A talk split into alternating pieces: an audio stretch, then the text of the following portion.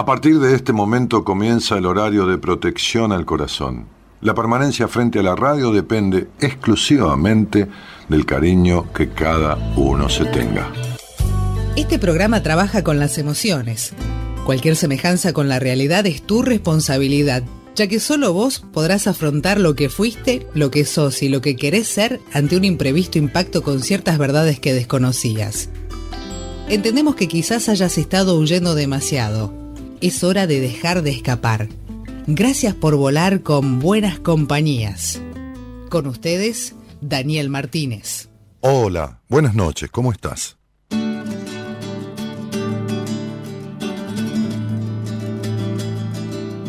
La gente que no sabe lo que quiere, a veces dice que te quiere y eso te hace sentir muy mal Tan solo les preocupa que uno sepa que por ese corazón nadie se acerca. Jamás se atreverían a decir cuánto te amo muchas veces por temor a ser feliz.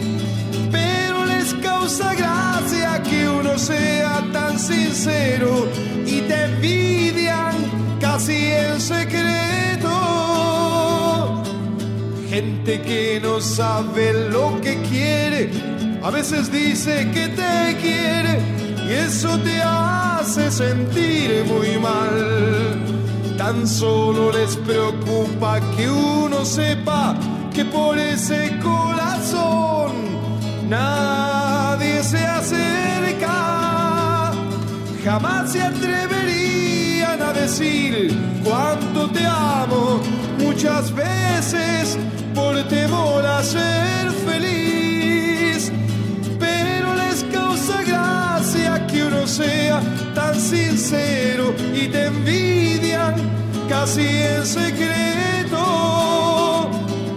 La gente que no sabe lo que a veces se encuentra quien la quiere.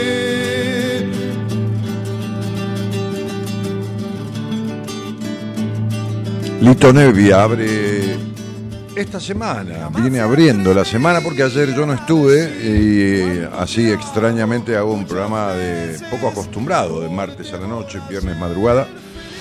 Lito Nevia con este tema, uff, debe ser de 1970 y pico, gente que no sabe lo que quiere. Casi en secreto, la gente que no sabe lo que quiere, a veces se encuentra quien la quiere y eso les hace mal,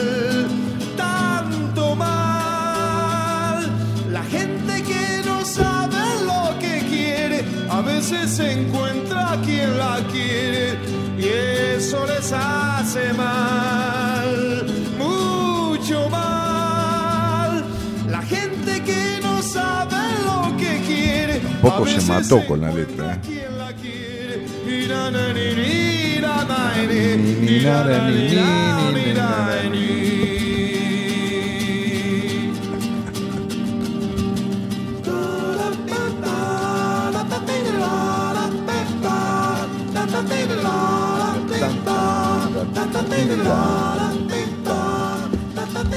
El productor le decía, estirá, estirá el tema que tiene que tener 2 minutos 80, dicen, si no, no llegamos.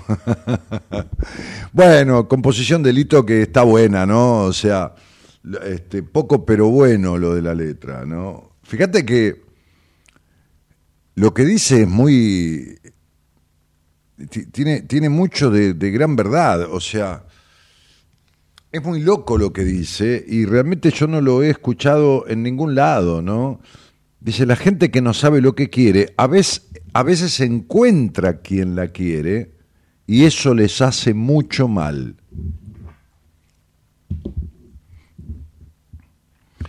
Me encantaría que este fuera un disparador, ¿no? Que fuera un disparador y que ustedes me dijeran por qué es esto, ¿no? ¿Por qué es esto?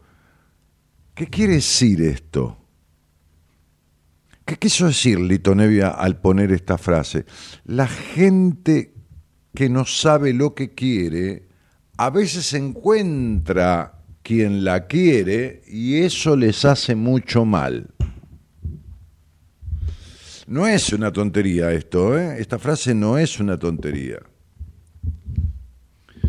Estaría bueno a ver qué onda, ¿no? Este, esta cuestión de pensar un poquitito con esta frase. ¿Por qué alguien que no sabe lo que quiere encuentra a alguien que lo quiere, ¿no? Que lo quiere, que lo quiere de cariño, ¿no? Y eso les hace mal. Lo que no nos hizo mal fue el. Quédense pensando, a ver si me pueden dar alguna devolución. Dejen un audio, participen conmigo, ayúdenme porque hoy tengo la garganta. El, el, taller de cuatro horas y media al final, en donde este, tres horas y media las conduje así, solito mi alma y a viva voz y, con toda emoción y energía. Este, después ayer tuve mucho, mucho trabajo en el consultorio y una cena que terminó a las 2 de la mañana, eh, tomando café en el balcón de mi casa con amigos y tomé frío y hoy me desperté muy temprano y tuve que hacer un montón de cosas, hasta empecé clases de pilates, no se rían ahí, empecé clases de pilates, pilates. No, de Pilate, no, de Pilates, no de, de Pilate, de Pilates. En un momento ya me dolían las piernas y le dije a la, la, la trainer, le dije, en la próxima clase te voy a traer un chocolate envenenado. no, me dijo, que me gustan los chocolates, pero con veneno no, bueno, por lo menos le voy a poner pimienta. Claro, le digo, pará, pará. Bueno. Este, así que estoy como, tengo la voz cascada, la, voz, la, voz cansada. Bueno, entonces, este, buenas noches a todos y gracias por acompañar en un día que no hice el programa ayer justamente porque tenía una cena y porque venía del taller y estaba muy cansado. Y aproveché que Antonella Padovani tenía programa hoy y le cambié el día. Entonces este, ella hizo el programa de ayer, que acostumbro a hacer yo los lunes, y hoy que no acostumbro ser los martes, estoy yo.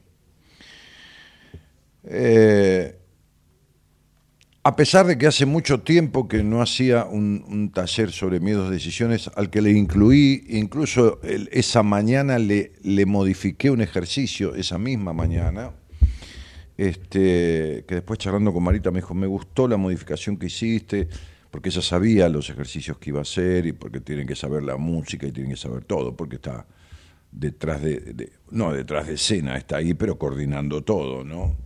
Es una manera de decir, detrás de cámaras, ponele, ponele. Pero, pero este fue, fue, muy emotivo, hubo mucha gente muy, muy, muy efusivamente conforme. Este, se encontraron, ahí tenemos imágenes. Miren, ese es el, el, el primer piso del hotel, que es una divinura, en el primer piso hay salones de eventos, ¿no? ¿Esa era Noemí? No, no era no, es que no veo, no tengo los lentes.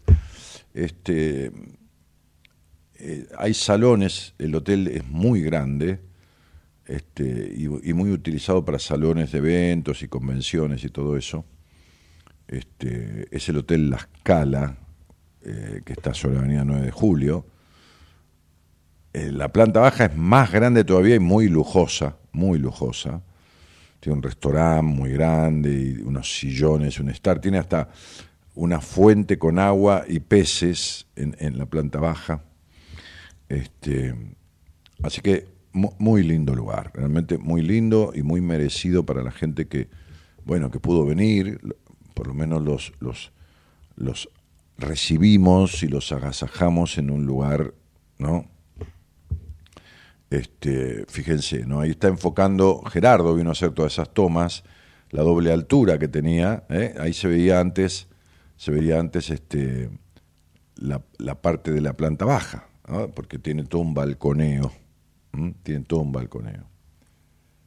Así que, y, en, el, en el, ahí tienen, ¿ven? Esa, la escalera que lleva a la planta baja, o lógicamente a la planta alta, ¿no? De ida y vuelta y mm, Hotel La Escala. Hotel Scala, Scala. Ahí está mi mujer. Esa es mi mujer, viste, no me hace falta lente para conocerla. Claro. Este, la tengo vista. Después de 15 años ya. Este mm, y ese es uno de los salones. ¿Que te metiste ahí en el salón, Gerardo? Ahí está. Son unos salones vacíos. Ahí está Mora Conti, que estaba repasando algunas cosas que la guía del taller. Estaban preparando el lugar.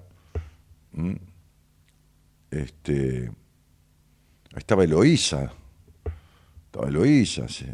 Eh, sí, sí. Vino de México directo al, al taller. Se quería quedar, pero dijo, no, no, tengo el taller, tengo que, tengo que volver. Sí, sí. Sí, ahora se va, se va para México de vuelta, parece. Este, bueno, estaban preparando todo, ayudando, ¿no? Eh, un rato antes, tipo media hora antes. Bueno, Marita llega una hora y media antes, más o menos, de que venga la gente. Y mm, vieron que yo le dije que no quería hacer algo para muchas personas, ¿no? Fueron alrededor de 60 y punto, no, no más para trabajar cómodo, gracias, Celo, con el, mate, es el sacrificio que te cuesta. de repente apareció, se llenó todo, ahí está. ¿eh? Estaba todo lleno, sí, todo, todo lleno de las ubicaciones, lo que faltan porque fueron llegando, esa gente estaba sentada allá y siempre alguno llegó unos minutitos más tarde. Este, y, y bueno, y después estuvimos este, ya ¿eh? empezamos, empezamos en su momento las actividades, ahí tomaste un poquito, ¿no? Porque igual no hay sonido para que no se sepa ningún ejercicio ni nada, pero ahí están en, el preámbulo, ahí está Marito el peluquero, que lo conozco hace muchos años. Se encontraron algunas personas que habían ido a, algún seminario, como compañeros de seminario, ¿no? Se encontraron este, unas chicas ahí, sacaron fotos que me mandaron este, porque habían hecho un seminario y habían coincidido en el seminario. Ahí ya estamos haciendo un trabajito, ¿no? Ahí ya estamos haciendo un trabajito así, livianito, pero, pero bueno, es todo livianito, pero nada es livianito. así que ahí estamos haciendo un trabajito. Intenso el taller, la verdad que fue muy, muy, muy intenso. Venga, Eloisa, venga que le voy a preguntar. usted que lo... ¿eh? ¿Se fue? Se escapa. Ah, anda por allá atrás, sí, sí, sí, sí. Sí, ella es muy de escaparse. Es escurridiza, se escapa, huidiza. Este. Y. A ver, ahí estamos viendo, seguimos viendo un poquito de imágenes. Sí, es un jueguito que estamos haciendo bastante divertido, ¿no? Eh, Venga, siéntese, siéntese el micrófono, venga. A usted que le encanta el micrófono, le, gusta. Le gusta mucho, este, le encanta la, exposición pública y hablar. La vuelve loca. A veces me dice, oiga, no me va a dejar, me deja. ¿Cuándo me va a dejar conducir? Dice, ¿no? Este, digo, no, todavía no está para eso. Espere un, un poco, espere un poco, espere un par de meses, un par de meses. Claro. Sí, sí. Claro. ¿Usted cómo vio? Este, ¿Cómo vio? Me da mi morral que tengo ahí, este, mi, ¿cómo se llama esto? Mi, mi stevia. Mi stevia, sí. ¿Cómo? No, no, no, esto no tiene que ver con elogios hacia mí, porque ya sabe que es medio que soy el jefe, entonces lógicamente, ¿qué va a decir? Pero, este, nada, nada. Usted no había vivido ningún taller de miedos y decisiones. No, no. el primero. Seminarios, sí, lógicamente. Sí, seminarios, sí. Claro. Sí, ¿le das volumen ahí al micrófono de ella? Claro, no, no, no, me mire, usted mire al micrófono. Pero estoy, estoy Sí, sí, tiene que mirar al micrófono, porque... Ahí, ¿se escucha ahí? Claro. Ahí. No son omnidireccionales, son unidireccionales. ¿está? El omni toma de todos lados. Omni con M, no con V corta y el uni toma ahí, directo. Bien. O sea, estos son los más incómodos. Sí, se nota. Claro. Bien, ok. bueno, entonces, este, digo, el taller no tuvo baches, eso seguro, porque yo lo tengo desde hace muchos años, pero eh, el 80% de los talleres que yo hice de estos temas no eran así. Tiene una parte de un agregado en el, en el, Sí. en el medio del taller, cuando trabajaron todos los terapeutas, tiene una parte de un agregado que lleva un tiempo, como una hora, este, y, y eso es nuevo, y, y un par de los ejercicios que, que tiene dentro, eh, yo los cambié totalmente, o sea, es el viejo taller que hice hasta hace 10 años, por diferentes lugares del país, totalmente renovado, digamos, ¿no? Bien. Bueno, a ver, yo escucho alguna impresión. Mire, si no, no si no ni tiene nada para decir, no diga nada, que se tranquilo.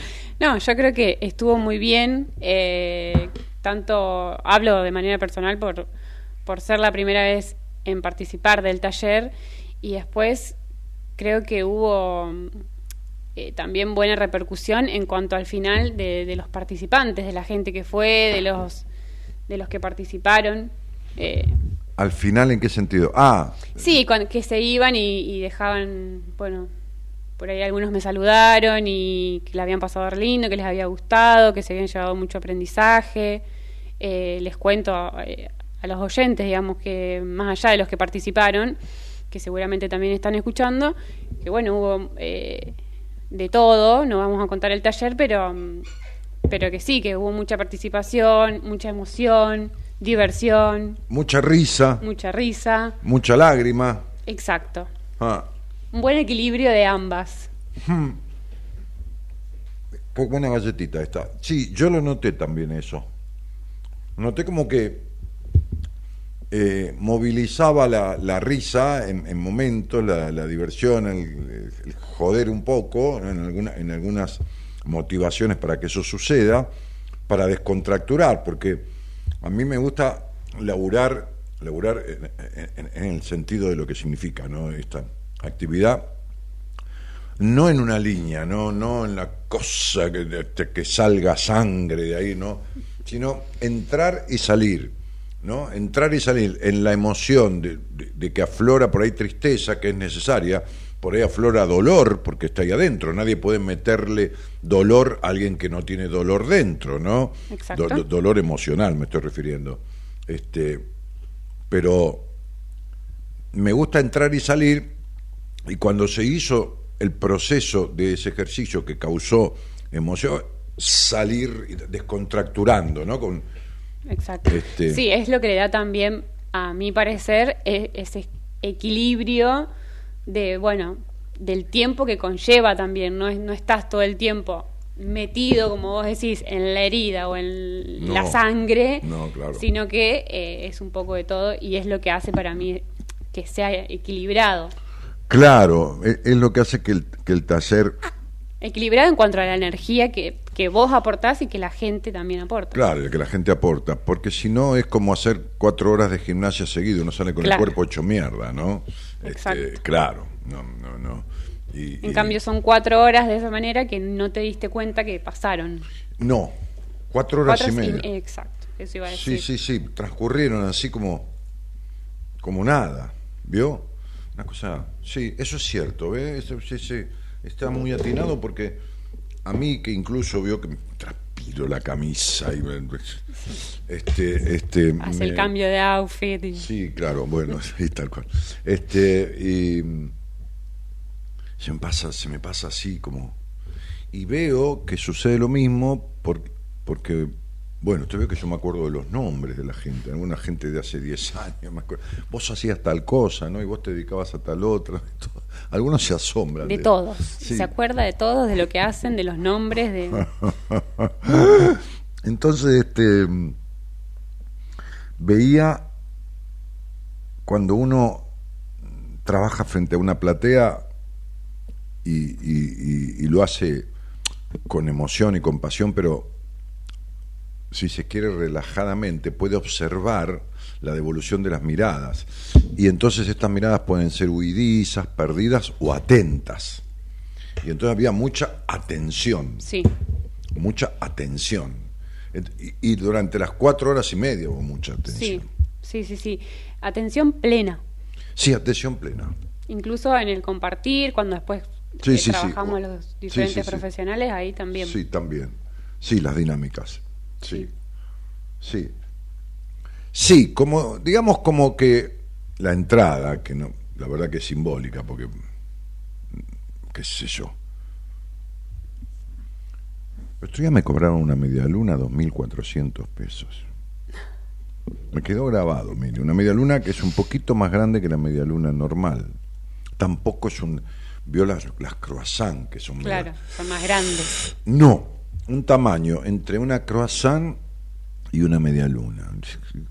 Estaba sentado yo a la mesa, ahí, café con leche, con una media luna, la media luna, 2.400. Menos mal que estaba sentado. Sí, 6.000 el café con leche con la media luna. 2.600 el café con leche y 2.400 la media luna. Pero ¿dónde estaba? ¿En la Torre Eiffel? ¿Dó- dó- ¿Dónde estaba? Estaba en un bar. Sí, tampoco era un bar, eh, eh, qué sé yo, ¿no? Sin despreciar a nadie. Pero es una media luna con un café. No deja de ser una, Una media luna con un café con leche, no deja de ser. Ah, el, el, el, el, el encargado de ahí que me- me lo había conocido yo, porque un amigo estaba tomando algo ahí con la mujer hace 15 días y me dijo, venite que estoy comiendo con mi mujer, pobre, comió encima ahí, sí. Este, y me fui estuve tomando algo yo, ¿no? Un licuado, que yo, no sé, pagó él porque me invitó y bueno. Este, me lo presentó al encargado. Y yo le dije al encargado, este lugar lo conozco hace un año y pico, y vine una sola vez y no vine más, le dije, porque era una porquería. Ve como si yo de, de, de- así de, Sí, sí, de macanudo. sí. Este. Sí, sí, sí, influencer, así para, aconsejar lugares, sí, sí. Entonces, este, le dije, ¿vos cuánto hace que estás? Julio se llama el encargado. Y me dijo, y hace como ocho meses. Con razón. Me dijo, ¿con razón qué? Con razón las plantas, con razón esa barra nueva, con razón eh, esa parte de heladería, con razón el cubre que tienen en la zona como sería Jardín de Invierno, con razón todos estos maceteros, con razón esta predisposición de esta ensalada que no existía antes. Con... Ah, me dijo, ¿usted conoce? No, es que vine una vez. Miré todo. Me Claro. senté, tomé algo y miré todo. Y ya está, le dije. Y entonces ese día, cuando yo fui a tomar algo con mi mujer, ahí que le dije, vamos, vamos, ahí a la vuelta, este, el tipo me vio y vino y le dijo a la camarera, invitales un- un- una copita de jugo de naranja. Que no me la cobraron, menos, claro. menos mal. Menos mal. Porque si, me- si, me- si yo le digo, tráeme dos jugos de naranja, el café con leche con la media luna de jugo de naranja, estarían 15 lucas. Claro. ¿Qué es eso? La puta madre que lo parió, ya no se, no se puede más nada. ¿no? Este, eh, pero bueno, así está todo. Y la entrada que, que, que valía, ¿no? Eh, alrededor, algo más de 20 mil pesos que la entrada del teatro está a 15 lucas, las, buen- las buenas ubicaciones, 14, 15 lucas, o 10, o 12, o 14. Bueno, hablemos de un recital. Sí, no, no, no. Recital no. Pero la entrada al teatro, a una hora de teatro, que es una hora 15. Lo que vi es que más allá del dinero, que, que es importante, por más que no sea mucho, hay quien por ahí no puede, este, los que vinieron, la mayoría le sacó el jugo a la plata Sí. que pagaron Sí, porque tampoco yo lo hice en, en, en, en el club de Barraca donde vamos a comer con mis amigos, que tiene un salón, podría haber hecho... no, un salón muy lindo, el hotel es muy No, lindo, el hotel es espectacular, todo, espacios muy amplios. todo divino, todo un lujo, todo bárbaro. Bueno, muy bien. Bueno, ¿algo más? No, o sí. No, es solo una pregunta Sí, eh, que me surge así. Sí, espontáneo. ¿Vos te das cuenta? ¿Usted es consciente No, del- vos, de, usted, que- que- de lo que Tuteame, logra tuteame. De lo que logro con qué. en los talleres? Porque mm, me quedé pensando después y, y ahora hablando de la energía, Sí, que supongo que lo que estabas diciendo al inicio, ¿no? Que quedas agotado, sí, agotado. eh, Sí, que agotado. es es súper entendible. ¿Te das cuenta del impacto en ese momento? ¿Sos consciente del impacto No, de todo. en la gente? No. De- eh, a ver, yo tengo un grado de inconsciencia en lo que hago Mm, suficiente como para no irme al carajo ¿no? y no saber qué estoy haciendo, pero suficiente para poder mandarme como me mando a fondo y entender que lo que hago y quienes se encuentran conmigo para compartir lo que yo hago y por supuesto con la gente de mi equipo y todo lo demás, este, están preparados para recibirlo, que tampoco es nada de la, sí, sí. de la estratosfera. Pero muy, muy consciente no soy de los efectos que causa en el sentido de, ¿cómo le podría decir, señorita? A ver,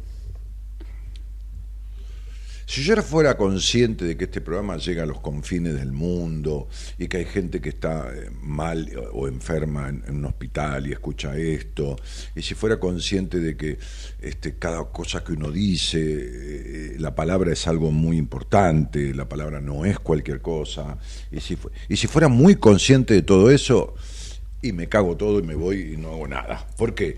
Porque en realidad, aunque parezca que no, que yo jodo, que esto, que lo otro, en realidad soy un tipo co- con un alto grado de responsabilidad. Para Lo el- sé. Sí, vos lo sabés. Para el trabajo, para el compromiso, para la palabra, para, para un montón de cosas. Este, y, y entonces, este, este, yo tenía hoy una reunión de consorcio y me costaba dejar el consultorio porque tenía tres o cuatro cosas de pacientes que y llegué tarde a la reunión de consorcio por, por- una cuestión de responsabilidad, porque además tenía responsabilidad de las dos cosas que habían modificado la hora de la reunión y se chocaban, ¿no? Pero no, no es exigencia, es responsabilidad. Este, entonces muy consciente no soy, porque por ejemplo Marita le pasa eso en los seminarios, ¿no? Me dice Marita, ¿vos sos consciente que hay una mujer de Canadá que ya sacó las entradas para el seminario y no sabe ni cuánto vale? Eh, las entradas, perdón, no, disculpe, el pasaje, El sacó. pasaje. Por supuesto que el, el seminario, ella, ya Marita le dijo cuánto salió el anterior, por lo tanto debe relacionar, porque bueno, hay inflación, va a salir más, pero tampoco va a salir 50 veces más, ni, ni, ni- ni creo que el doble, no sé, no sé. Pero, no, ella me dice, vos sos consciente viene gente de Canadá que no conoce Argentina, que viene gente de, de Italia que no conoce Argentina, no, nunca pisó el país, y se viene acá porque te escucha a vos, y, y, y, y- ¿qué sabes? Ni, ni, te vio nunca, ni... ni, ni- Marita, no me expliques más nada porque me cago todo y no hago nada. Digo, o sea, Bueno, sin ir más lejos, el, el domingo, más allá de que era en, en Buenos Aires, sí, fue después de una tormenta terrible Ah, no, que no, la gente podría haber optado por no ir también. Sí, sí, no, no vinieron do- do- dos personas. Eh, que veo que tengo el informativo yo, ¿no? Entonces, una, una no, un, un señor que no, tu- no tuvo con quién dejar a sus perros, como que, que- porque si hay tormenta, los vale, perros sí. se ponen por ahí medio locos, que yo no sé, creo que por eso. Y otra persona que tenía eh, dos entradas y que la persona que lo acompañaba no había podido venir por una circunstancia personal y punto, no faltó más nadie. No, no, vinieron todos. Vinieron todos con, con, con lluvia. Sí, Llo- llovía, sí, sí. lluvia, tormenta, Sí. sí, había viento, sí, calles sí, cortadas, sí, calles cortadas, sí. Sí, es cierto. luz cortada. Sí, la puta madre. Las trenes no andaban ninguno, sí, era un quilombo. Claro, por eso digo, o sea, como mm, Sí, sí. la gente llegó igual. con ganas de laburar, ¿no? De hacer, de hacer algo por sí mismos, ¿viste? Y a mí eso me, me, me- todavía me da más responsabilidad, ¿no? Me- este, este, por eso que cuando arranco un taller o arranco un seminario siempre estoy un, un toque, yo que soy un tipo bastante energético, digamos, un toque pasado de ansiedad, tanto que tengo cierto temblequeo en la mano, que no es que yo tenga un problema de temblequeo, no lo tengo, no me tiembla nada, pero digo, este, pero mostraba yo al público cuando empecé, había- estábamos hablando un poco de los miedos cuando empecé, y extendí la mano y se veía que la mano, se veía clarito a la gente que estaba en la primera y segunda fila, que mi mano, no, no le voy a hacer que tiembla, no me sale hacer que tiembla Sí, sí. por más que quiera hacer como que tiembla, la verdad que no me sale. Este, y es hasta que me pongo en marcha. Y eso es por la responsabilidad por- por- y por la carga de ansiedad que tengo, y, esperando el momento. Y, y- y yo cambié dos ejercicios esa mañana misma, los cambié, o sea, lo- los modifiqué. dije, no, acá voy a hacer tal cosa, tal otra. Bueno, ahora se viene el seminario de los que amo porque son tres días y si bien arranco con esa misma carga de, de poquito de tensión, son tres días y uno sabe que tiene el tiempo para... ¿no? Yo en el taller les decía, yo metería todo el seminario en estas cuatro horas, pero no puedo. Este, así que quienes vinieron ahí se imaginan lo que es un seminario, ¿no? Exacto.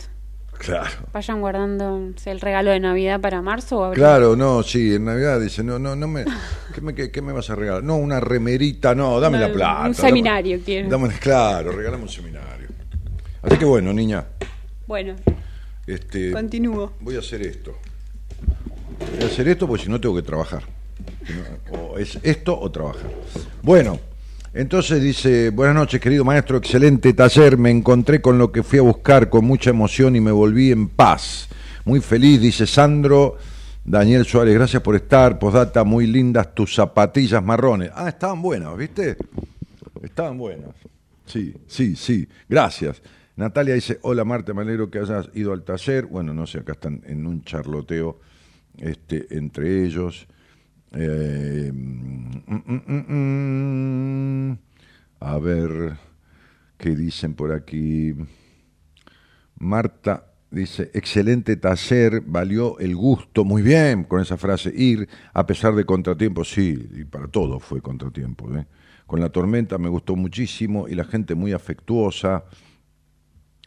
Este, Karina dice, uh, uh, uh, um, em, Karina dice, Estefanía se portó muy bien. Trajeron una bebé, una bebé, una bebé, pero de, de nada, de, bebita, bebita, bebita.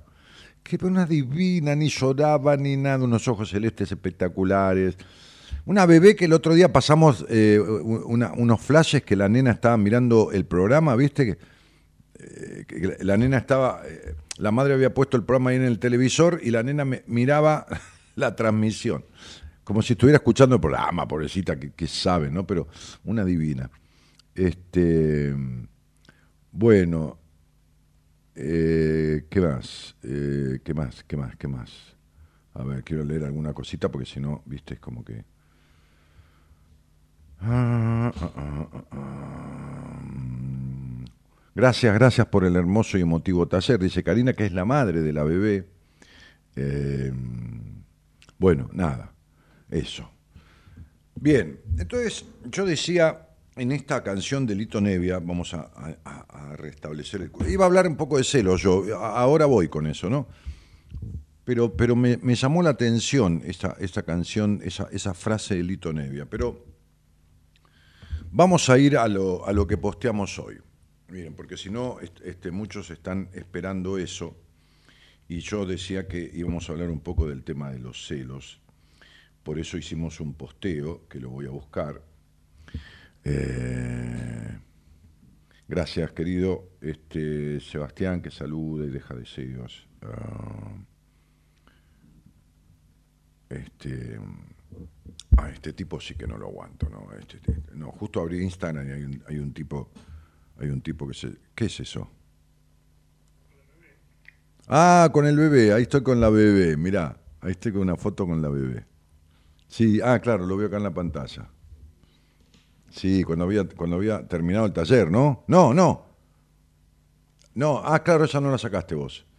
No, estoy, sí, sí, había terminado. Ahí está la mamá, y ahí está el papá, y ahí estoy con la bebé. Sí, sí, sí, una divina. Totalmente. Bueno, este. Ni voy a dar el nombre de este pelotudo porque, en fin. Sí. Uno que vive a expensas de, lo que cobran la pobre gente. Tipo de mierda. Bueno, este. mm, A ver. Se llama Juan nomás. Eh, mientras más celoso y- o más celosa sos, o más celoso sos, ¿no? Es que en realidad más a más a una persona, decíamos, ¿eh? en el posteo que hizo la productora y lo subió. ¿Es un mito? ¿Es una verdad? ¿Es una realidad? ¿Qué opinás? Cuanto más celos, más más a una persona. ¿Qué pasa con eso, chicos y chicas de, buenas compañías? ¿Qué pasa con esa historia, no? Y después la, productora puso una encuestita, ¿no? Puso una encuestita, este, encuestita digo, no, no, no por, chiquitita, sino por simpática, este, que dice, mientras más te celo, más te quiero, y tiene cuatro opciones. Re sí, 3%. Mm, no me parece, 25%.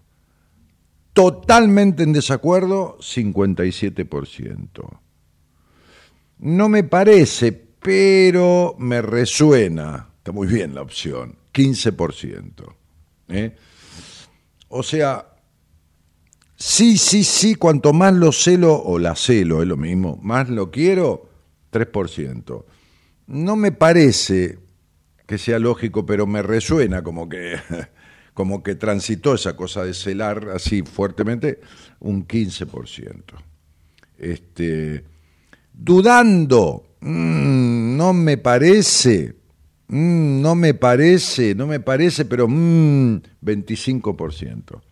Quiere decir, casi la mitad están entre que, mmm, y muy sí, y me resuena. Y el 57% dice, no, ni de casualidad, en desacuerdo. Y yo estuve entre, bueno, cosas que leo, como siempre, cosas que escribo y que voy guardando, y, bueno, nada. Este,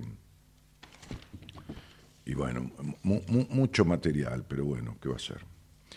Este, a ver por dónde andaba. Esperen un poco, aguántenme. Muy bien. Y tiene que ver con, con esto, ¿no? A ver, claro. Celos o obsesión, ¿no? Y entonces decía que San Agustín, ¿no? San Agustín, en, en el siglo, este, en el siglo VI, o sea, lejos y hace tiempo, decía, el que, no, el que no tiene celos no está enamorado. Y hay una gran diferencia en esto que decía San Agustín entre tener celos o ser celoso. ¿no? Este, este tipo de sentencias es peligroso, porque en la práctica de la clínica, de la clínica, se le dice en psicología clínica a la atención de pacientes, ¿no? Este, este, estas creencias llevan a relaciones de amores este, conflictivos, de amores que no, no son amores, ¿no? Este, y de mucho sufrimiento.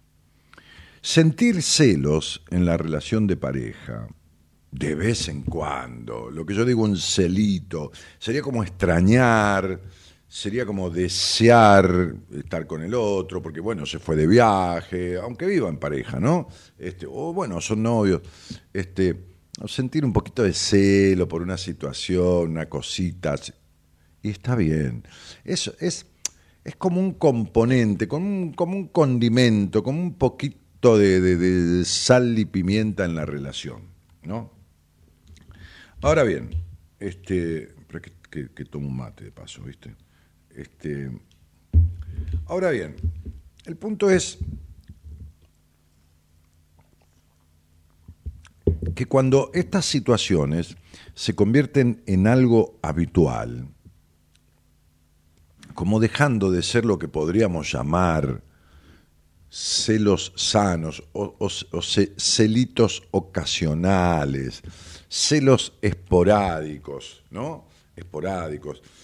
Este, y cuando empiezan a generar ansiedad, miedo, desconfianza, malestar psicológico, me pongo paranoico, ¿no? Me pongo perseguido, ¿no?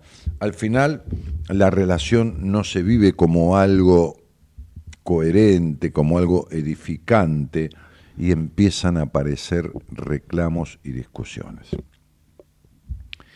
Incluso están lo que se llama, vieron que a veces uno este, qué sé yo, este, hace un trámite y el trámite tarda, no sé, la jubilación o, qué sé yo, una- entonces le pagan retroactivo, ¿no? Le pagan eh, lo, del pasado, ¿no? También, que le están debiendo a partir de que empezó el trámite. Bueno, hay celos que son retroactivos. Hay celos que son retroactivos. Porque el celoso, el celoso, bueno, el celoso, celoso o celosa, bueno, pero, eh, cela el pasado, cela el pasado, en el sentido de que, retroactivo en este sentido, quiere ser mejor que la persona anterior, quiere ser, averigua, ¿no? le pregunta, sonsaca, ¿y, ¿y cómo te llevabas con él, no? O con ella, no importa, con quien sea. Y, y en vez, y que quiere superar al otro. Pero por por ahí este que está acá ya lo superó, no tiene más nada que ver, lo pasado pisado se terminó. Pero el celoso o la celosa, el celotípico, porque ya la celotipia es una enfermedad, ¿no? Este, no aguanta, no aguanta el pasado. No, no, no, no, no, es, muy complicado, ¿no? Este, eh, incluso se pone a buscar en Instagram si, sabe el nombre, a ver la foto, a ver si era lindo, si es linda, si es más lindo, qué sé yo, más alto, más flaco, más, no sé, con los ojos celeste, verde o violeta, no sé, lo que fuera, ¿no? Empieza a compararse, ¿no? Este, y uno tendría que pensar que el otro, el otro, el, eh, eh, eh, el que en cuestión, o sea, la pareja de uno, la novia, el marido, no sé quién sea, si está con uno, porque quiere estar con uno, si no, se iría para atrás, estaría por allá, o no estaría, o se iría a buscar a alguien nuevo. Pero el que tiene estos mecanismos de inseguridad, este, que tienen un fundamento y se originaron, y como digo siempre, nadie nació celoso. Esto es algo que se construye. Este, yo hablaba hoy con, con un... Hoy, hoy, tuve todos hombres en las entrevistas de primera vez, ¿no?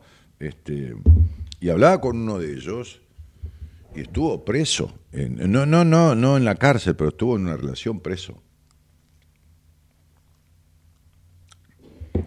Preso de una mujer que no, no, la gran imagen fue no podía este, este, ir a la peluquería solo. O sea, esa, fue la gran imagen que me quedó. No voy a decir ni el nombre, ni dónde es, ni nada, por supuesto.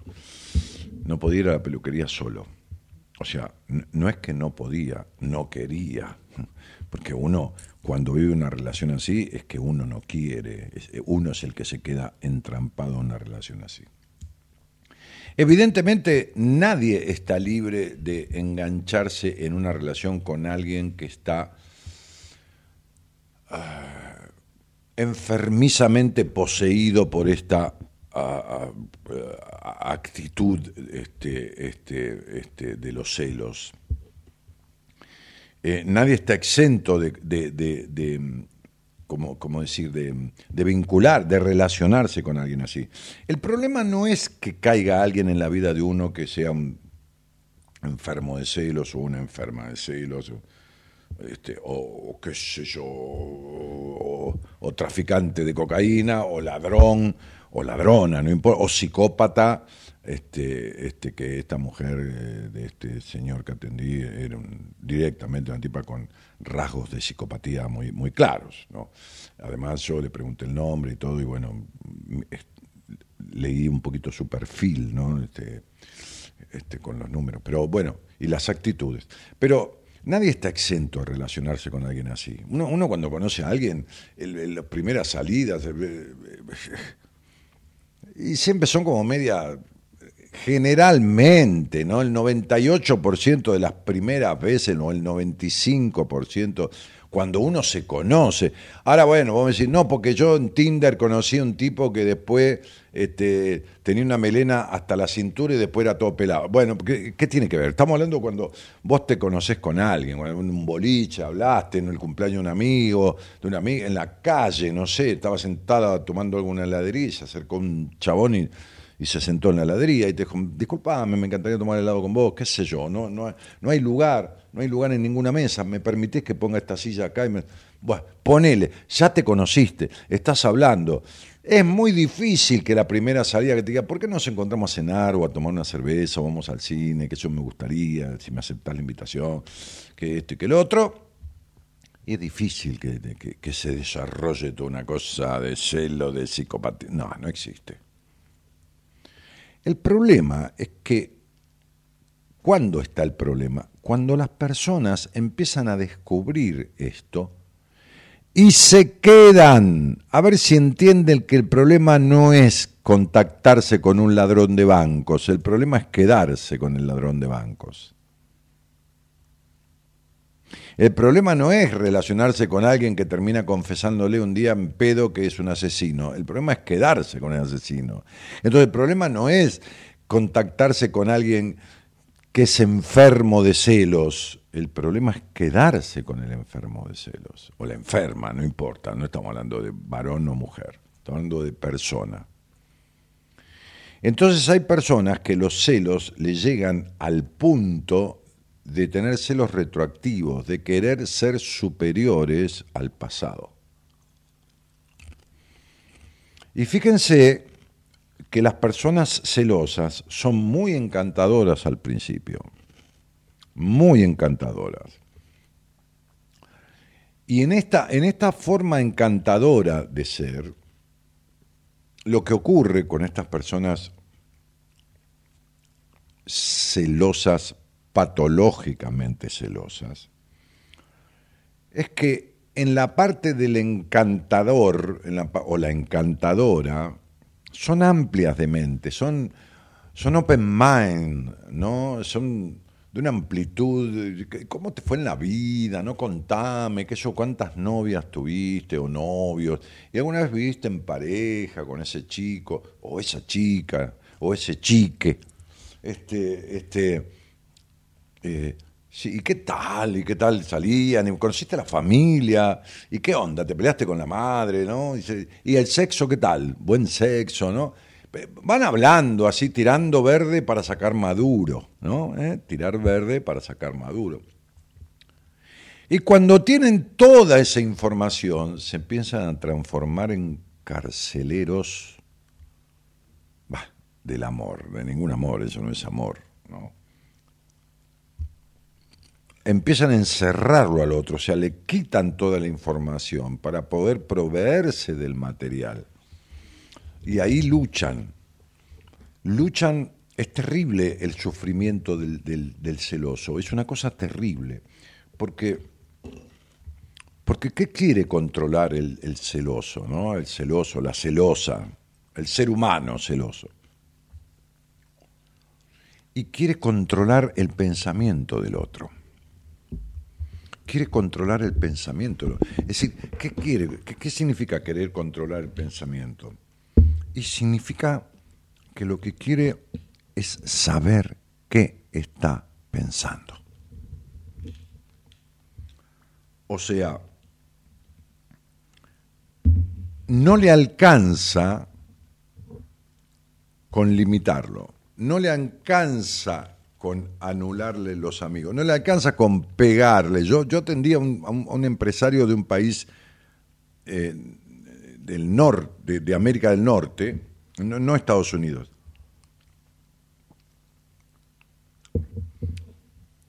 Que la mujer, esposa, no, no hacía mucho se habían casado, era un hombre joven, no sé, treinta y pico de años, ya le había pegado un par de veces ya le había dado un par de bifes, un par de cachetazos. Este, ella salía a tomar algo, no, digo que saliera con nadie ni nada, o, con las amigas al teatro, y a él no lo dejaba salir. Este, entonces, el problema es que, aunque, aunque el, el posesivo celoso enfermizo lo, encierre al otro, lo deje encerrado y encadenado, igual no está satisfecho. Sí, va a estar tranquilo una vez, dos veces, pero después, después, ya no le alcanza tampoco. Porque tiene la limitación física de la persona celada. Esto es como el carcelero, lo tiene al preso ahí. Está bajo, supongamos, bajo los barrotes, supongamos. Sí. Está muy bien, lo tiene encerrado, pero ¿sabe lo que el tipo está pensando? ¿Sabe si está planeando escaparse? ¿Cómo? No, no sabe nada. No, no lo sabe. Le puede parecer, pero no lo sabe. Entonces, el problema es que el celoso está tan enfermo de esa cuestión, tan obsesionado y tiene unas causales en su historia tan fuertes que por supuesto no, no superó, que el encierro físico, la retención, la limitación, porque fíjense que empieza por, no, tus amigos no me gustan, supongamos una mujer así. Bueno, porque son atorrantes, porque esto, o el tipo, esas amigas no me gustan tuyas porque esta se separó, a la otra es una puta, eh, caca, toda esta cosa, ¿no? Entonces empieza a cortar. Después, ¿para qué te pintás si vos sos mucho más linda sin pintura, ¿no? Ponele, ponele. Eh, no, no, no, no uses polleras cortas porque te hacen gorda. Toda una manipulación, toda una manipulación para, ir desdibujándolo al otro, ¿no? El otro día yo, este, me, pidió una, una paciente que, que, fue paciente mía un tiempo, este, me pidió una sesión, como suele pasar, este, y cuando la vi, ya la vi desarreglada, la vi desaliñada físicamente, o sea, la vi ¿no? Este, este, así con la cámara, ¿no? Este, eh, eh, y la vi como que le dije, ¿aumentaste de peso? Sí, me dijo, 10 kilos. Entonces, e, es una paciente que, había tenido un padre muy, muy, muy rígido, muy encerrador, muy, muy limitador, muy y en su momento habíamos trabajado un tiempo y había modificado, pero hay que entender lo que estoy diciendo. Es decir, cuando uno enseña en una, en una, en una universidad o no importa, en un colegio, no importa en, en donde fuera, ¿qué hace para saber si el alumno o el discípulo aprendió o no aprendió? ¿Cómo, cómo, evalúa el, profesor, el maestro? ¿Cómo evalúa? Y le toma un examen. Le toma un examen. Ok. Cuando uno tiene una tarea en la vida, que todos la tenemos, que es evolucionar con respecto a mandatos, el otro día ese taller fue bárbaro porque descubrieron muchísimas cosas y bueno, nada. Este, pero la tarea, y yo les explicaba, ¿no? A su vez, cuando uno tiene la, tarea, todos tenemos en la vida, que es romper implicaciones, mandatos, creencias, lo que llame, llamale como quieras, hay diferentes maneras de llamarle, pero es todo lo mismo.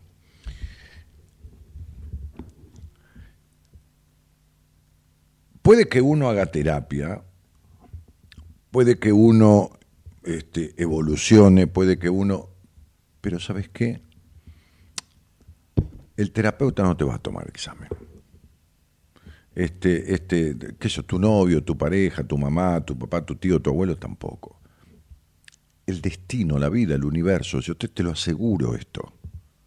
O sea, va a ser como, a ver, ¿cómo anda este, este Pedrito, no? ¿Cómo anda, cómo anda Pedrito? Y ahí hizo terapia, la verdad que se dio cuenta, la verdad que esto, o no, leyó un libro, hizo un curso, hizo un seminario, no sé, no importa. Este, aprendió, sí, está diferente porque está más dinámico, o más dinámica, o, esto, está más libre, mejoró, qué sé yo, su disfrute. Bueno, mandale una prueba y le manda, le manda un celoso, por ejemplo, y se vuelve a enganchar. Por eso, el problema, no, es decir, Nadie, por más terapia está, está imposibilitado o libre de conocer a alguien que tiene que ver con una parte oscura de su vida, ¿no? Cuando uno era necesitado de aprobación, qué sé yo, pongámosle. Nadie está exento de conocer a alguien, un narcisista que pone en sí mismo el centro y necesita que todos lo rodeen y que su, mujer o su hombre, si es una narcisista, esté atento y que esto... Nadie está libre de conocerlo, nadie. El problema es si te quedás. Y yo le decía a esta paciente, pero ¿cómo caíste en esto? Pero ¿cómo vos porque siempre le digo a algún paciente, si, si vos tenés una recaída de algo, vos me llamás que, en una sola sesión lo arreglamos, yo te despejo. Si vos te encontrás con un psicópata, yo te lo despejo. ¿no? no te hagas ningún problema. O con un narcisista, o con un... Quédate tranquilo, ¿no? O tranquila. ¿Cómo, no me, cómo, cómo estás hace dos años? ¿Cómo estás hace dos años? Y claro, ¿cómo no iba a estar mal arreglada cuando era una mujer que se arreglaba, cómo no iba a estar con 10 kilos más, cómo no iba a estar con su cabello mal, cómo... y no es una crítica esto, uno observa, uno como terapeuta, observa cómo, cómo deja un paciente y observa cómo vuelve. Por supuesto, es una tarea. Entonces, digo,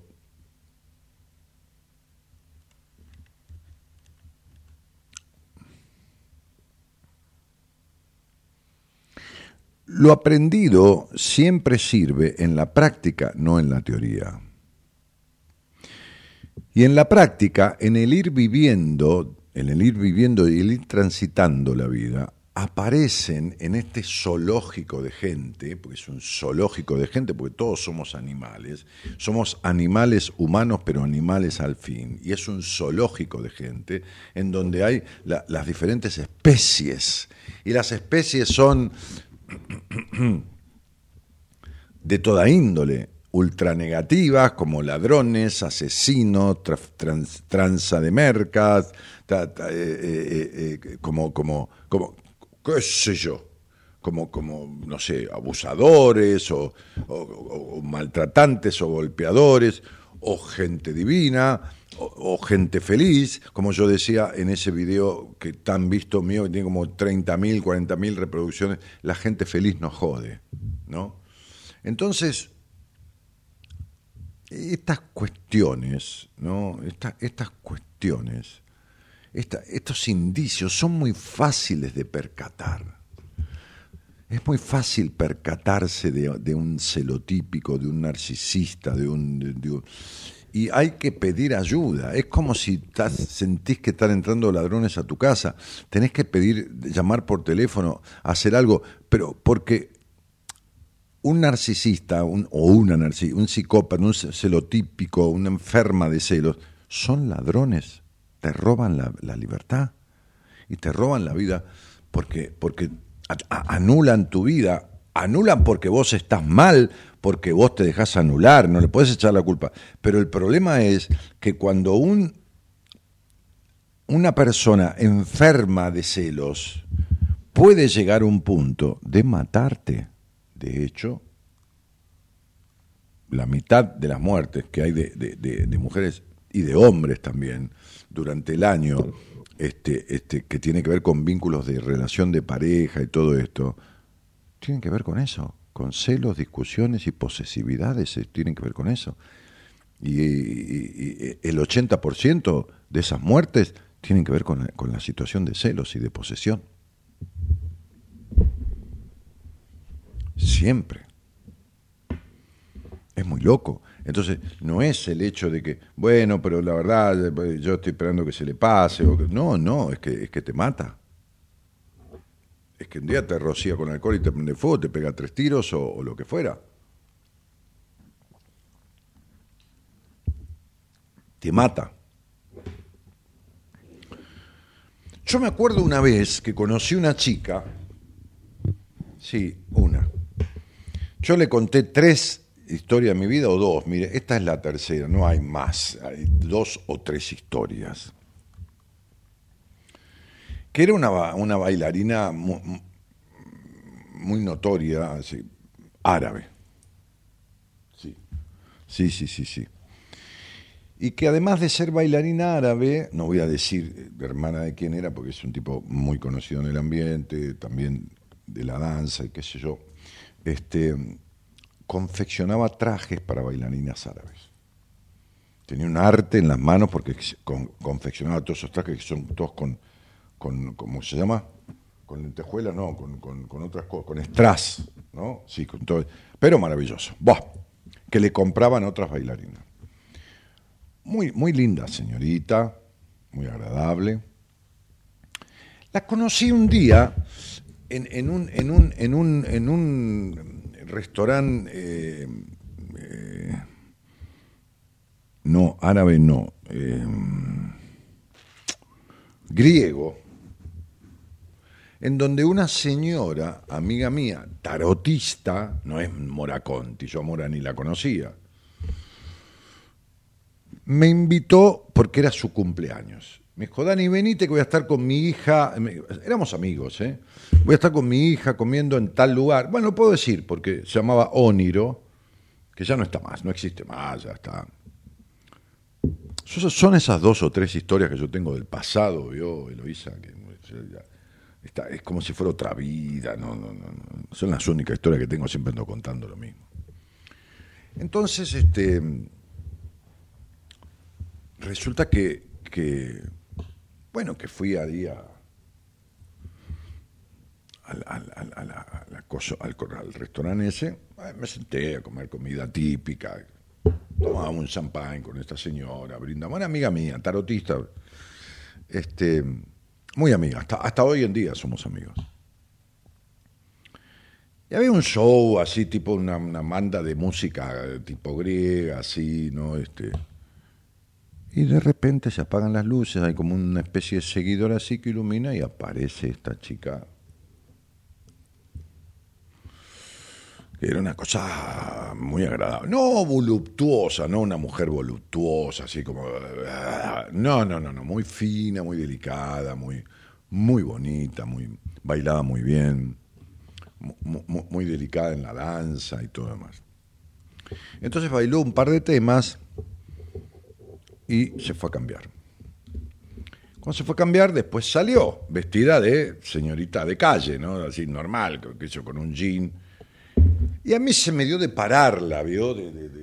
Sí, no, no, no, no, no, pero yo tenía un motivo, tenía un motivo eh, que le dije, buenas noches, per- perdón que te moleste, le dije. Yo estoy acá cenando con, con esta señora, con su hija, ¿no? Como parece. Pero hay una mujer ahí con una, con una muchacha joven, representa seriedad eso. Además, ya la cara mía es de seriedad. Este, y entonces este, le dije, sí, pero ¿qué necesitas? Porque yo me tengo que ir, me dice, o qué necesita, no sé. Digo, yo dentro de un par de meses cumplo años. Y voy a hacer una fiesta o una reunión con gente amiga porque son mis 40 años. Entonces quisiera, si no le molesta o si no te molesta, el teléfono tuyo a los fines de contratarte.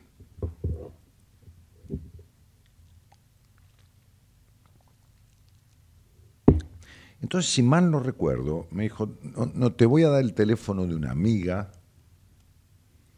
que se encarga de eso, qué sé yo. No me quiso dar el teléfono de ella, sospechó, dudó. No sé con qué fundamento, porque dudar de mí, yo, soy un tipo que digo las cosas, pero bueno, pobre, vaya a saber, ¿no? La- las experiencias desagradables que tuvo. Y entonces me dio el teléfono.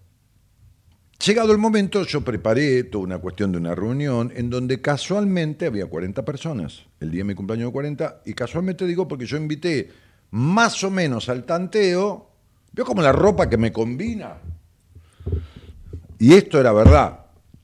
Vinieron 40, porque incluso un abogado que invité, de nombre muy famoso, se llamaba Fernández Madero, era el bisnieto de Madero, el, el ministro de Sarmiento, que dio origen a- al, al barrio de Puerto Madero, el nombre del- de, este ministro. Bueno.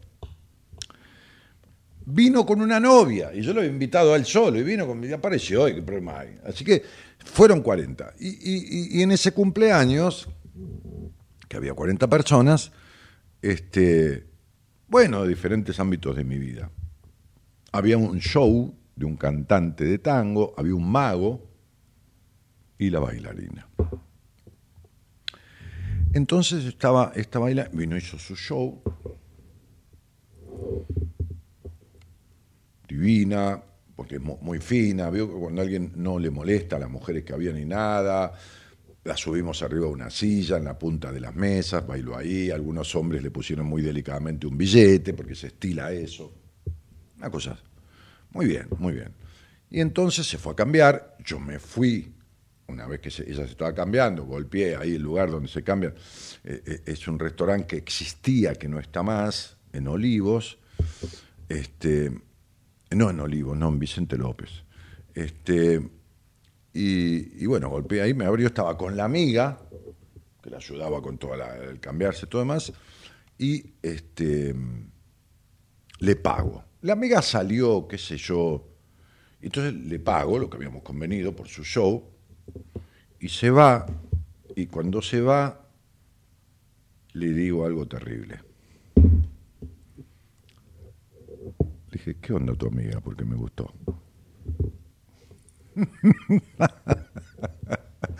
Esto sí que fue una estrategia. No, la amiga no era nada fea, convengamos, no era una cosa, oh, oh, qué feita la amiguita. No, no, no. Pero no era ella, para nada. Y me dijo, ¿cómo que te gustó?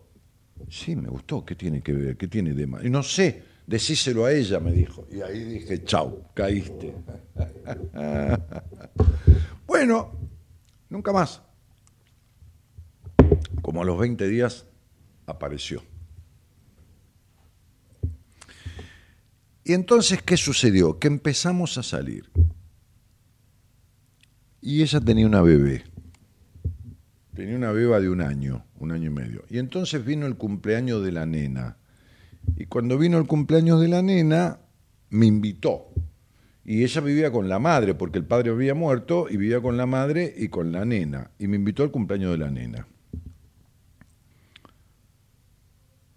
Y entonces en el cumpleaños de la nena había algunas amigas de ella.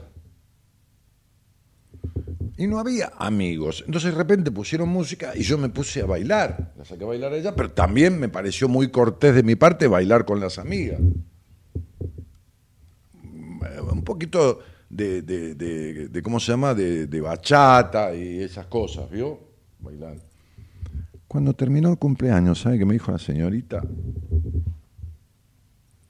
Como era de ascendencia árabe, tenía unos sables, vio los sables árabes en la pared me dijo, si algún día se te ocurre tocar a alguna de mis amigas, yo te engancho durmiendo y con un sable de estos te corto las pelotas. ¡Sa! Desde, desde ese día yo no viví tranquilo nunca más porque era recontracelosa, empezó a mostrar toda una cuestión de celos, ahí se, se disparó toda una cuestión de celos y quedé atacado, digo, si esta creo, se imagina que yo en algún momento, amiga o no amiga, tengo algo, pero no puedo dormir en paz. Y se terminó la situación. Llegó un momento que chau, hasta luego, que te vaya bien. ¿Me entiende? El problema no es encontrarse con alguien así, es quedarse con alguien así. Después fuimos grandes amigos un tiempo, pero amigos, sin derecho a roce y sin nada amigos de amigos, después de habernos separado, que salí unos meses nada más, ¿eh? punto. Así que bueno, entonces, ¿qué significa? Que esta cuestión de los celos, que yo hago un poco de hilaridad y juego un poco, sí, esta historia es verdadera también, pero no, no es para descontracturar, pero también para mostrar un poco.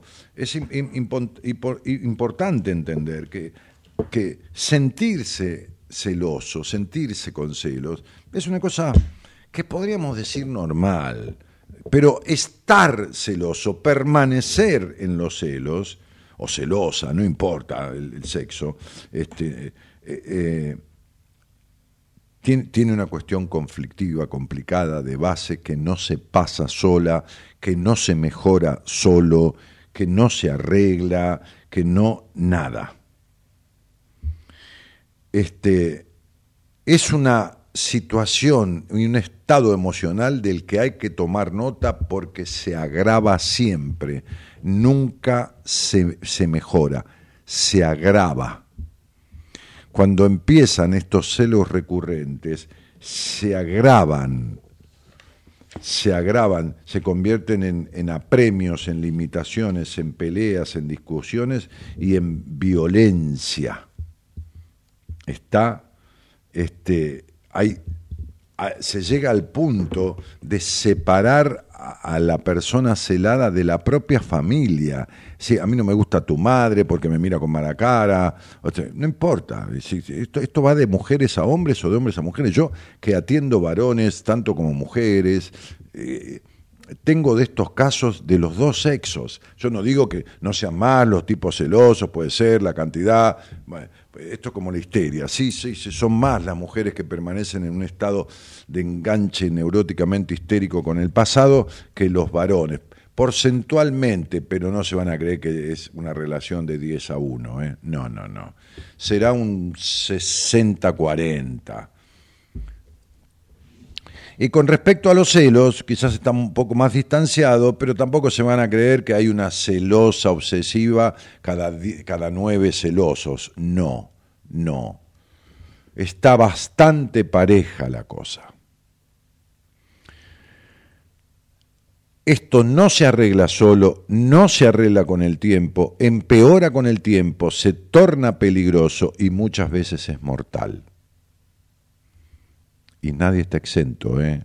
No te creas que vos vas a controlar al celoso ¿eh? o a la celosa y que vas a ponerle coto, o sea, límite, que vos sabés cuándo explota y hasta cuándo tironear y hasta cuándo va, porque un día se le pasa de vuelta, se le va la mano, se le, se le y chao. Y te moriste o, o, o, o quedaste gravemente mal.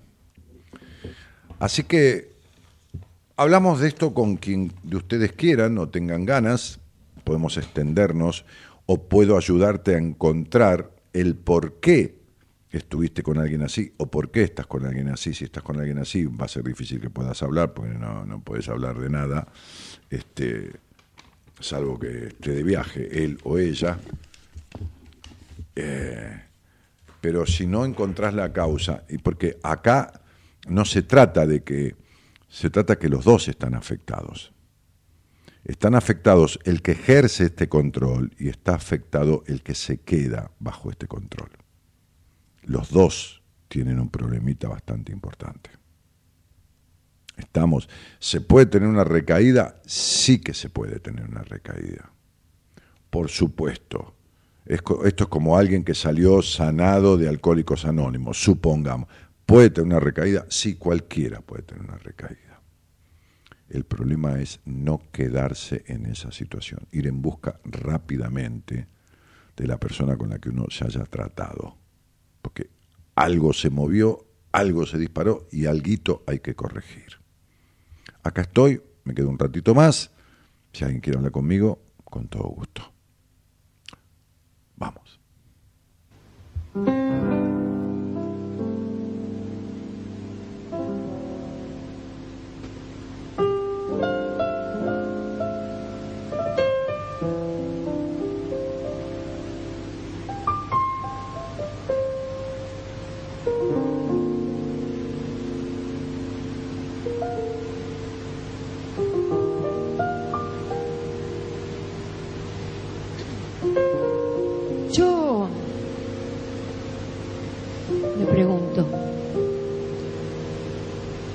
Tiempo, ¿no? Que venimos peleando y repetimos las mismas cosas. A veces se hace difícil seguir adelante y creer que uno tiene razón. Pero alguien dijo una vez, no te rindas. Aún estás a tiempo de alcanzar y comenzar de nuevo. Aceptar tus hombres liberar tus miedos, liberar el lastre, retomar el vuelo. No te rindas, que la vida es eso, continuar el viaje, perseguir tus sueños. Destrabar el tiempo, correr los escombros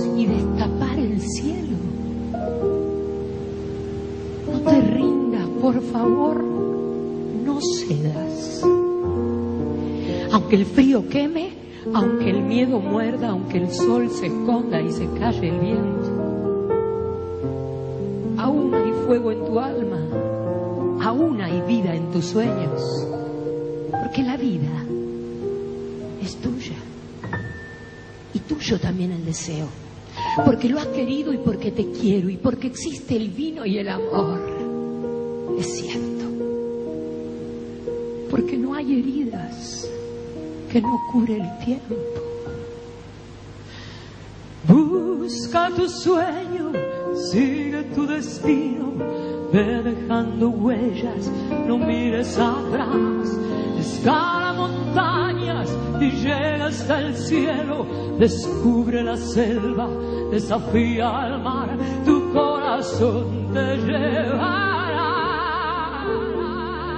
descubrir aquello que buscas. Abrir las puertas, quitar los cerrojos, abandonar las murallas que te protegieron, vivir la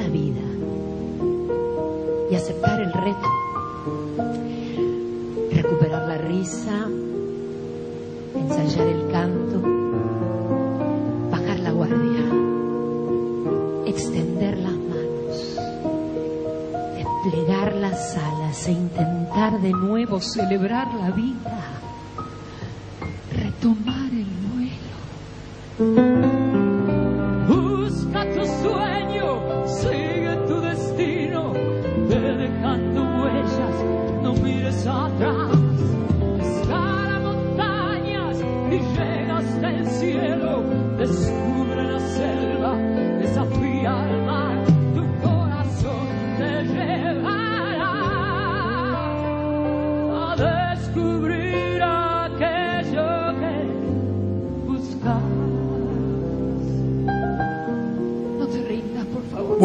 Alejandra dice, buenas, buenas, llegué a tiempo, hola a todos, buenas noches, feliz y agradecida por semejante taller, gracias totales, gracias a vos por haber venido, Ale, Laura dice, mientras más celoso es más inseguro, Eh, mm, mm, mm, María Eugenia del Valle dice, yo pienso que podés celar, un- cenar puso, pero bueno, uno escribe, celar un poco a tu pareja, ahora celar en forma enfermiza me parece muy inseguro y en esa, en esa persona, muy inseguro en esa persona y empiezan los problemas de pareja.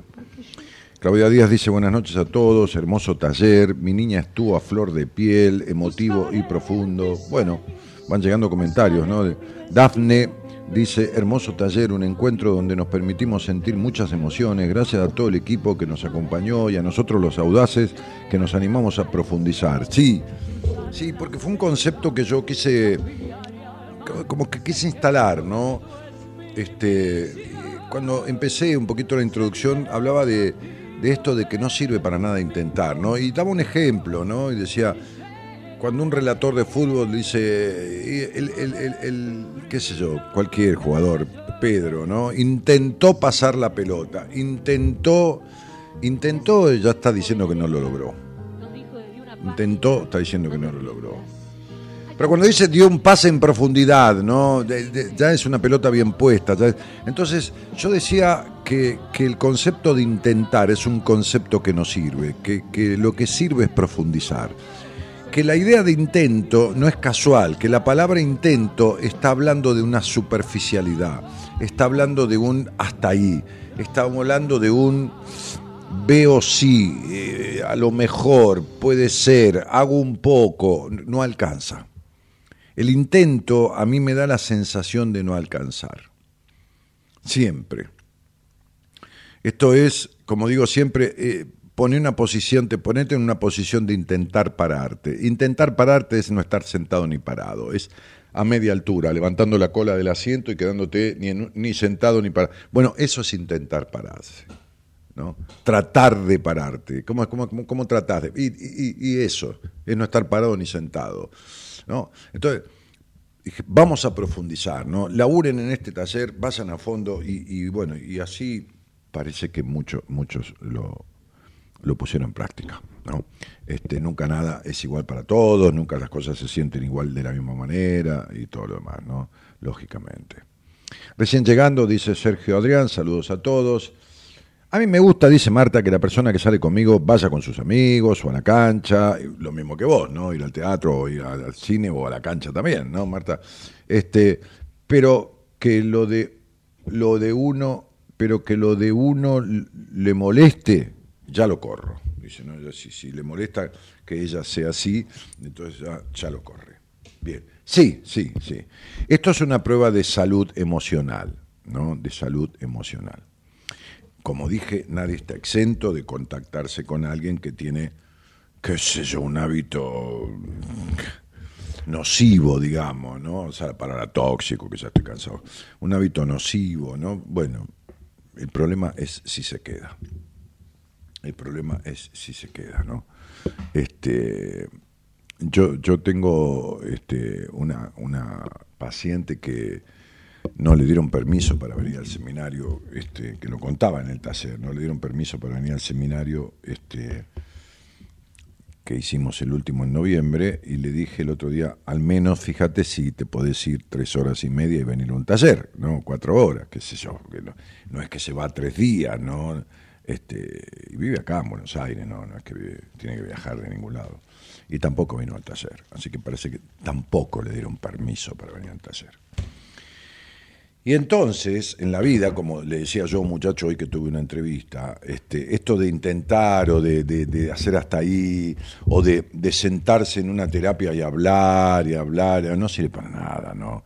Entonces yo le decía, ¿cuándo tu terapeuta te explicó todo esto y te dijo, bueno, a ver, ¿cómo vamos a poner en práctica esto que estamos hablando? No, nunca. Y bueno, flaco, entonces, no sé, no, no, no, no a ver, ningún abogado este, puede ejercer si nunca entró en tribunal, ningún médico puede ejercer si nunca entró en un laboratorio, una morgue, ¿entendés? Este, no, no, no, no, no hay manera. Este, con los libros de psicología no alcanza, no alcanzan. ninguna, ninguna carrera alcanza con, los libritos, no alcanza. Se necesita lo vivencial, se necesita un cacho importante de vida y un cacho importante de práctica en uno mismo. En uno mismo, porque de nada sirve estar en una institución educativa y, entrar a hacer prácticas sobre tal tema. Entonces, qué sé yo, no sé, eh, estoy estudiando, no sé qué cosa, psicología, y entonces, bueno, me piden que tenga un paciente que lo referencie y que lo presente, ¿no? Este, este, que, lo vean cuando voy a empezar a tratarlo y después eh, lo ven después de tres meses y, catalogan cómo estoy trabajando con él. De nada sirve. No sirve. Porque sirve si uno ha resuelto sus grandes conflictos de base con uno mismo. Si uno vive mayoritariamente en serenidad, no digo en felicidad, sino en serenidad, mayoritariamente no, se puede ser agua de tanque. Si uno no, no, vive de esa manera, si uno no tiene claro lo que sabe, la mayoría de lo que sabe, la mayoría de lo que no sabe, si no tiene claro con quién quiere estar y con quién no quiere estar, si uno, no puede ser terapeuta de nadie. No puede ser terapeuta de nadie si no, no, no, resolvió estas cosas que quedan pendientes, del, no, puede ser terapeuta de nadie, no puede arreglarle a nadie lo que no arregla en sí mismo. Entonces, digo, este, este, de, de, la misma manera, cualquier otra profesión que tenga que ver con el trato humano, eh, ¿Puede haber un, arquitecto que no tenga casa propia? Sí, por supuesto, porque el diseño de un tablero, las medidas, las proporciones, la estructura de la casa, que es un cálculo que, o, de un pequeño edificio, que lo, hace un ingeniero, hace, hace, el cálculo de estructura, lógicamente, es matemática, es proporciones, es otra cosa. Es otra cosa. A mí no me hace que un arquitecto, yo de hecho he trabajado con arquitectos, no tenga casa y, que, vaya a construir algo que yo le encargo. ¿Qué tiene que ver? Sí me hace que si voy a un médico para dejar de fumar, el médico no esté fumando un habano, evidentemente. Y sí me hace que si yo veo a un tipo o a una mujer este, en determinada entrevista eh, eh, de primera y única sesión, que es lo primero que utilizo yo de una hora para descubrir lo que pasa. Este, ayer había una, una mujer en una reunión en la que yo estaba, que yo no la conocía, me la presentaron, este, esposa de un señor que conozco, este, y tiene 11 años o 12 o 14 años encima de terapia. Y había tenido un cierto sueño, y en el sueño que había tenido este, me, lo, me lo consultó, y entonces yo le tomé el sueño de las pestañas, le pregunté cuál era su segundo nombre y le fui descifrando cuestiones de su vida, de su historia, de su madre, de su padre, de su esto, de las heridas, de, de- de- Y le dije, bueno, esto es lo que te hace falta. Has ido a terapia muchos años, esto no, no hay nada de esto resuelto. Y bueno, ¿qué querés que te haga? Y le digo, y como decía un viejo maestro, cuando el, paciente se ofrece, se ofrece, ella me dijo, ¿qué quiere decir que se ofrece? Y que va, que va, que va, no importa, prende la cámara, en una sesión o, o hace una tarea que le indican o lo que se ofrece. Ah, claro, claro. Bueno, cuando el paciente se ofrece, el fracaso es del terapeuta. Vos fuiste, vos sostuviste las relaciones psicoterapéuticas, vos- sí, siempre. Bueno, los fracasos son de los profesionales que te atendieron.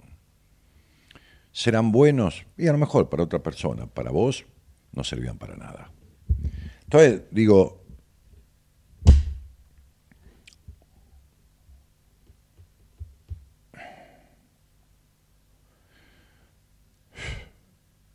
miren, Yo, leía una frase de, un, de un psicólogo que decía, el paciente no es una persona libre. Y tiene toda la razón del mundo. Y está en un estado no de inferioridad, pero sí de indefensión. Con respecto a un médico, con respecto a un profesional de la psicología, está en un estado de indefensión, de vulnerabilidad tiene desconfianza natural porque fue traicionado, porque tiene heridas de su infancia, tiene inseguridades, no conoce al profesional, no sabe quién carajo es, se lo recomendó a alguien, lo mandó a la obra social. Hay todo un bagaje de cosas. Y para la mayoría de las personas, casi les diría que es más fácil poner el cuerpo ante un médico que poner la cabeza y el alma ante un terapeuta la mayoría de las personas ponen más fácil el cuerpo, digo, para que lo revisen, para que lo oculten, para que le, los pulmones, la boca, le, que, yo, le, le, le, miran los ojos, no sé, lo que fuera, ¿no? Este, este, este, que, que entregar la cabeza, que poner la cabeza. Sí, sí, es un tema muy jodido. Entonces es, es necesario que, que, se pueda armar un vínculo muy, muy, muy, qué sé yo, muy profundo, diría yo, para poder ayudar a desalojar estos fantasmas que pueblan la vida de este ser que no es libre, que es el paciente. Fantasmas que pueblan su vida. Y que son fantasmas de toda índole, ¿no? De superioridad, de inferioridad, de paranoia, de persecución, de minusvalía, de saber menos. El otro día hablaba con un tipo que me dice, yo no me animaba a levantarme una mina y no me animo todavía porque me siento menos. Me dice, toda esta cosa que viene de las descalificaciones de la infancia, de, de, del destrato, de, vienen de ahí. ¿De dónde cuernos se cree que vienen? Por eso yo no no, no, pero no que no estoy de acuerdo, no entiendo, no me cabe en, el, mi cerebro, que todavía está sano, no, no me cabe ni, un poco, ni un, ni un ápice la puta idea de no relacionar en una psicoterapia las situaciones conflictivas a repetición de un individuo con sus relaciones iniciales, con sus relaciones del pasado.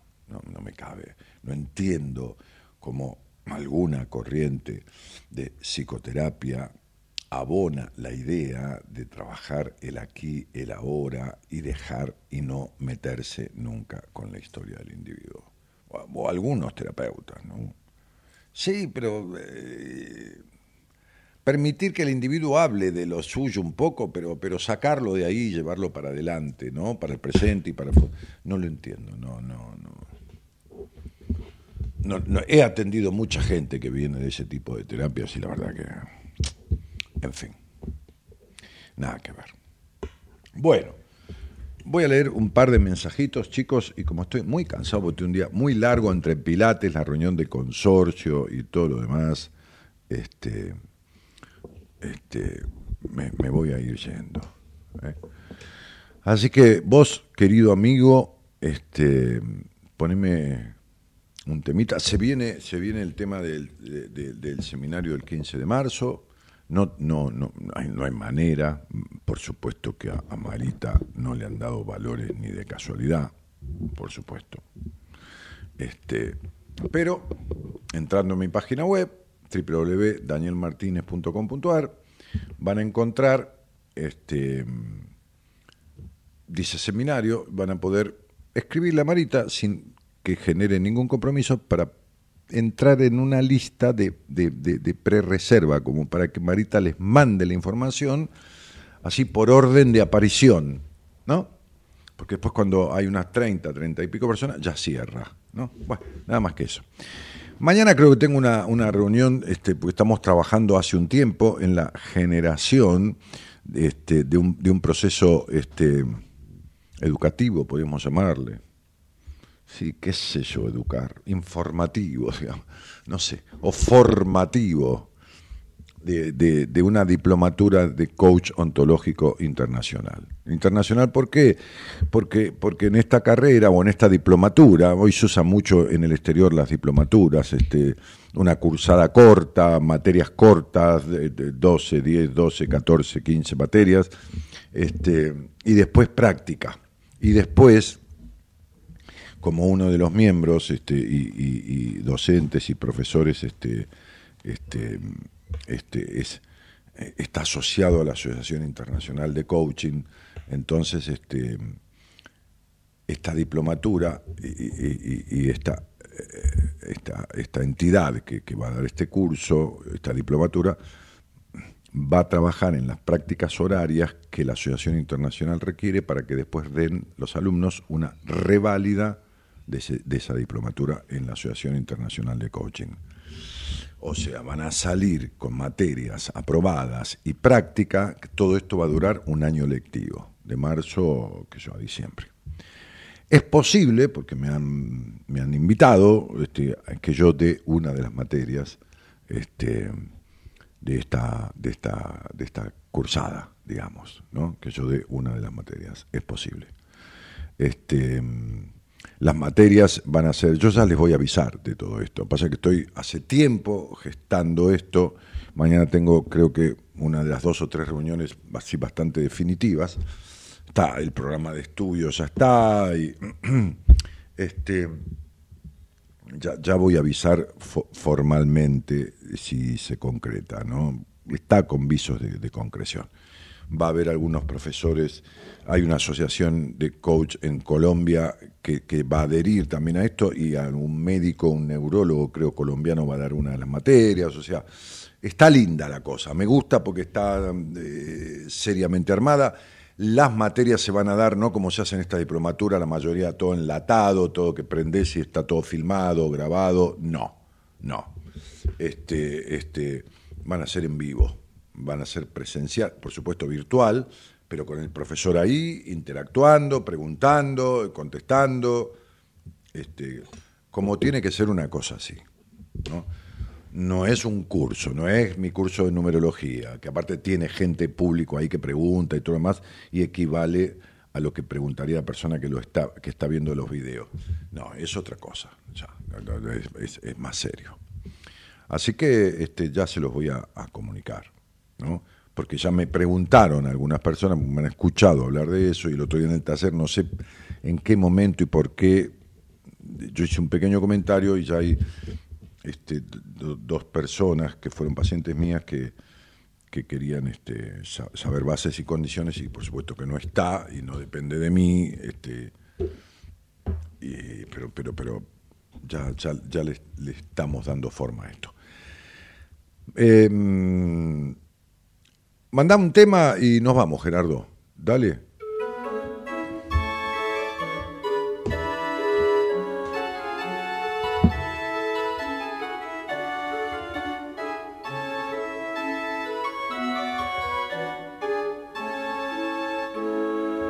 Mañana, mañana voy a estar yo de vuelta, ¿eh? Mañana, mañana vuelvo otra vez, sí, sí, sí. En vivo, en vivo, sí, sí, me pongo en vivo. Así, canchero. Sí, sí, mañana hago el programa, nada grabado, mañana vengo otra vez a la radio, ¿eh?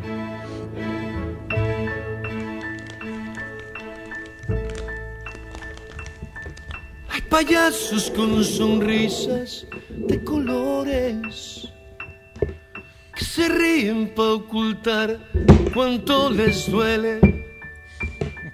Trapecistas con corbata y de señores y bufones como plagas en la tele.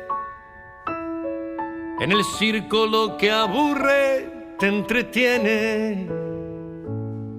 Hay perritos dando saltos como bobos y elefantes dirigiendo un ministerio. Sicarios con simpáticos sapos, acróbatas de moto y cementerio.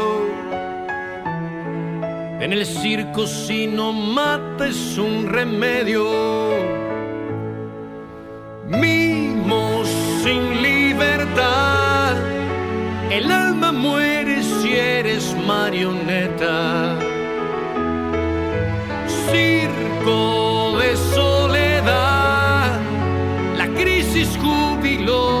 Otro poeta.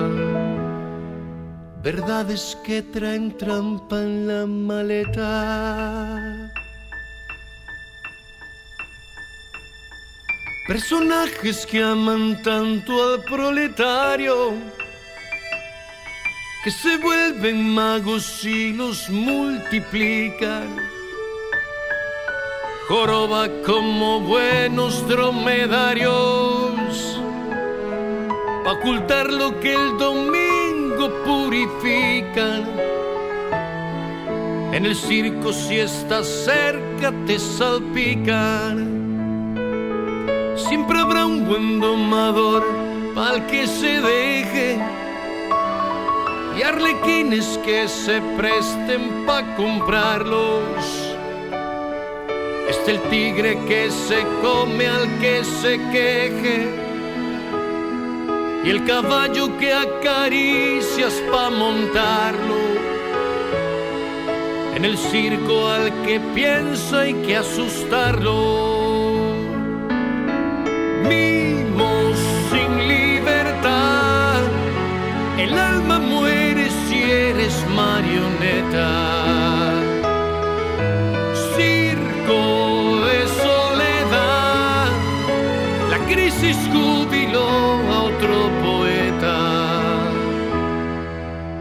circo sobrevive con piruetas. Sí, dos días seguidos, Cristina, porque no estuve el lunes. Entonces, no estuve el lunes porque di un taller el domingo y voy a compensar este, haciendo el martes, hoy, martes, miércoles y mañana miércoles, jueves, ¿no? La noche del miércoles, madrugada del jueves. Así que bueno, en la producción, en la, en la operación técnica el señor Gerardo Sumirana, también musicalizando el programa, y en la producción Eloísa Noralí Ponte. Cariño grandote a todos, buenas noches, gracias por estar y nos vemos mañana de vuelta en vivo aquí en AM 1220 en el canal de YouTube, Daniel Martínez, Buenas Compañías, con más buenas compañías. Chao, chao y gracias.